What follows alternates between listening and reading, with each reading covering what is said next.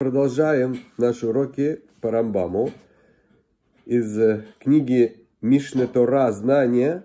Закон о чертах характера», глава 5, и мы продолжаем с 19 пункта. Здесь говорится о том, что нельзя выходить в публичное место надушенным или в надушенной одежде, и нельзя умощать волосы благовониями, но использовать духи для устранения дурного запаха можно. То есть не делать просто так, что прям вот пахнуть, как, как фабрика, да, парфюмерная. парфюмерная. А так, чтобы просто ну, приятный был запах или, или ударить какие-то неприятные. Вот, можно. И нельзя выходить из дома одному ночью, разве что установлено постоянное время, когда этот человек, э, человек выходит учить Тору. Да? Ночью выходить тоже не, не, не хорошо, потому что что делать ночью на улице, да, может быть, всякие, может быть, неприятности. Вот. А учить Тору можно, когда идет человек учить Тору, то он под защитой, не страшно. Все это, чтобы не давать повода для подозрений. Вот сейчас посмотрим, что это еще значит. Эм... А, вот, очень интересно. Смотрите, это было написано Рамбамом, когда, сколько лет, сколько, две тысячи лет назад почти, да? И сказано, в тех краях, где мужчин подразумевают или подозревают в мужеложестве, когда слишком много деколона, да, вот. Или Рамбам полагает, что им знатоку Торы негоже пользоваться духами. Например, в законах о благословениях он пишет, что слуге можно пользоваться благовониями, но только если слуга не знаток Торы. А, и еще интересно, не запрещает Галаха, закон, не запрещает мужчинам пользоваться специфически муж, мужскими благовониями, то есть одеколоном, например, то есть таким, который явно мужской запах распространяет. Но знатокам Торы можно пользоваться только дезодорантами, то есть дезодоранты, чтобы устранить неприятный запах. Так. Дальше. Знаток Тора ведет свое хозяйство разумно, ест и пьет, содержит свою семью посредством и по успехам, и не старается заработать больше, больше достаточного. Да? То есть берет столько, сколько старается заработать столько, сколько ему нужно для, для жизни нормальной.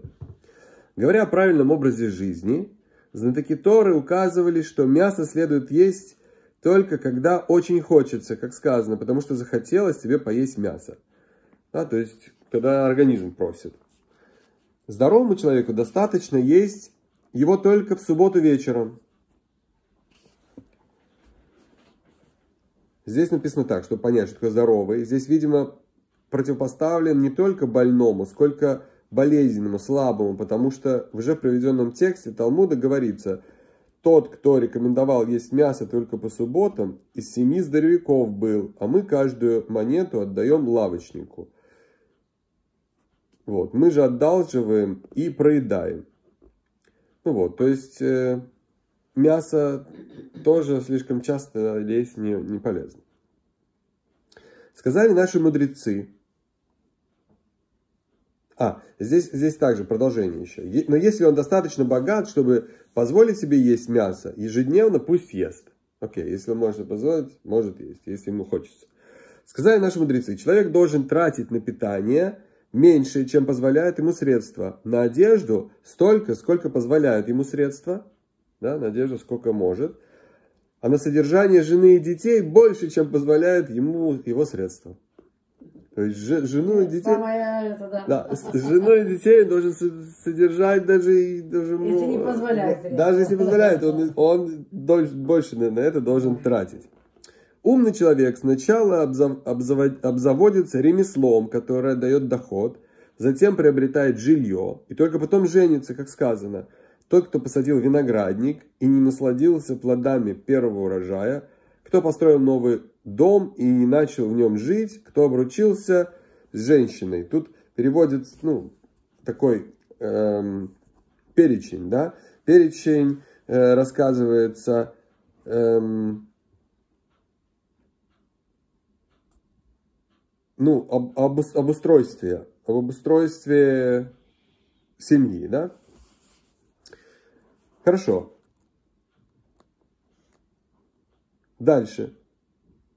А глупцы сначала женятся, затем, если удается, глупцы, глупцы, глуп человек, приобретает жилье, а потом на склоне дней бросаются учить изучать ремесло, или живут на милостыне. Сказано в Писании, в перечислении проклятий, обручишься с женщиной, построишь дом, посадишь виноградник. То есть все наоборот. Проклятие такое, да, чтобы все перепутается. То есть твои поступки будут совершаться в обратном порядке, чтобы тебе не было успеха. А благословляя, Писание говорит, и действовал Давид всегда обдуманно, и Господь был с ним. Да, про царя Давида сказано, да, что он все правильно думал и правильно делал. И у него было благословение. Так, запрещено человеку отчуждать или посвящать храму все свое имущество, оставаясь обузой для других. То есть нельзя быть таким добрым, чтобы жертвовать и самому отдавать все, что у него есть, а потом становиться обузой для других. Надо с умом это тоже делать. Нельзя продавать поле, чтобы купить дом. А, то есть поле более ценное. Ты не можешь купить, продать поле, чтобы купить дом. Или продавать дом, чтобы приобрести движимое имущество на продажу. Да? То есть тоже надо разумно да, обходиться с деньгами. Но продает движимое имущество, чтобы приобрести поле. То есть что-то что-то менее ценное продать, чтобы купить что-то более ценное. Но Тора учит всей, всей мудрости. Да? Все уже в Торе уже, уже подсказывает, как правильно быть. Общее правило. Нужно прилагать усилия к увеличению доходности имущества – и не стремиться какое-то время вести красивую жизнь или получить сиюминутную выгоду за счет большого ущерба, большего ущерба в будущем. Да? То есть все разумно тоже строить, как бы собирать доход и откладывать доход, чтобы потом использовать как следует, а не проедать все, как только получил, сразу прогулял. Вот. И и тоже и, и не стараться быстро что-то отпраздновать, а потом, может быть, не хватит на что-то важное, да, чтобы не было такого. В делах знатоки Торы честны и надежны. Нет, это нет, а да, это да. Точны в расчетах со своей стороны и прощают другим, покупают других, не требуют скрупулезности. Платят за покупку немедленно. Да, то есть в такие деловых отношениях, да, они себя корректно ведут, да, платят сразу, если надо заплатить, и там не, не жадничают не становятся гарантами и поучителями, не взыскивают чужие долги. Не обязывают, это уже 5.27, не обязывают себя в торговых операциях, когда буквы Торы их к этому не обязывают, чтобы не изменить, не изменить своему слову и не уклониться от него. И если кто-то должен знатоку Торы по закону, продлевает срок выплаты и прощает. То есть он снисходителен к другим, да? Он дает в долг и проявляет милосердие, не, не вмешивается в чужое дело. Вот здесь интересный комментарий. Здесь такая ситуация разбирается. Некто ездил, какой-то человек ездил по окрестностям и делал обрезание, и зарабатывал этим, да, был мой. Местный врач поссорился с ним и сам стал ездить по деревням и делать обрезание. Полученные деньги врач тратил на благотворительность, то есть отдавал на сдаку. Рамбам называет такого врача заповедь, э, поступок его заповедью через преступление. То есть врач таким, таким образом нарушает запрет, запрет Торы мстить. Да, то есть он обманывает людей, поскольку его истинное намерение навредить другому. То есть он приходит, забирает у него работу, и только для того, чтобы навредить другому человеку. И потом даже он эти деньги заработал, отдает на благотворительность, но как бы такая благотворительность никому не нужна. А также нарушает заповедь «не посягай на межу ближнего своего», то есть как бы отбирает заработок другого человека, которая традиционно считается запретом недобросовестной конкуренции. Вот. И не, э, далее, это было, но не преслед... Э, будь среди... А, не вмешиваться в чужое дело это было, да? и в жизни никому не причиняет беды. То есть он старается жить так, чтобы другому не, не навредить человеку. И 5.28. Общее правило. Будь среди преследуемых, но не преследователем. Среди притесняемых, но не притеснителем. И о том, кто так поступает, Писание говорит. И сказал мне Господь, раб ты мой, Израиль, которым я горжусь.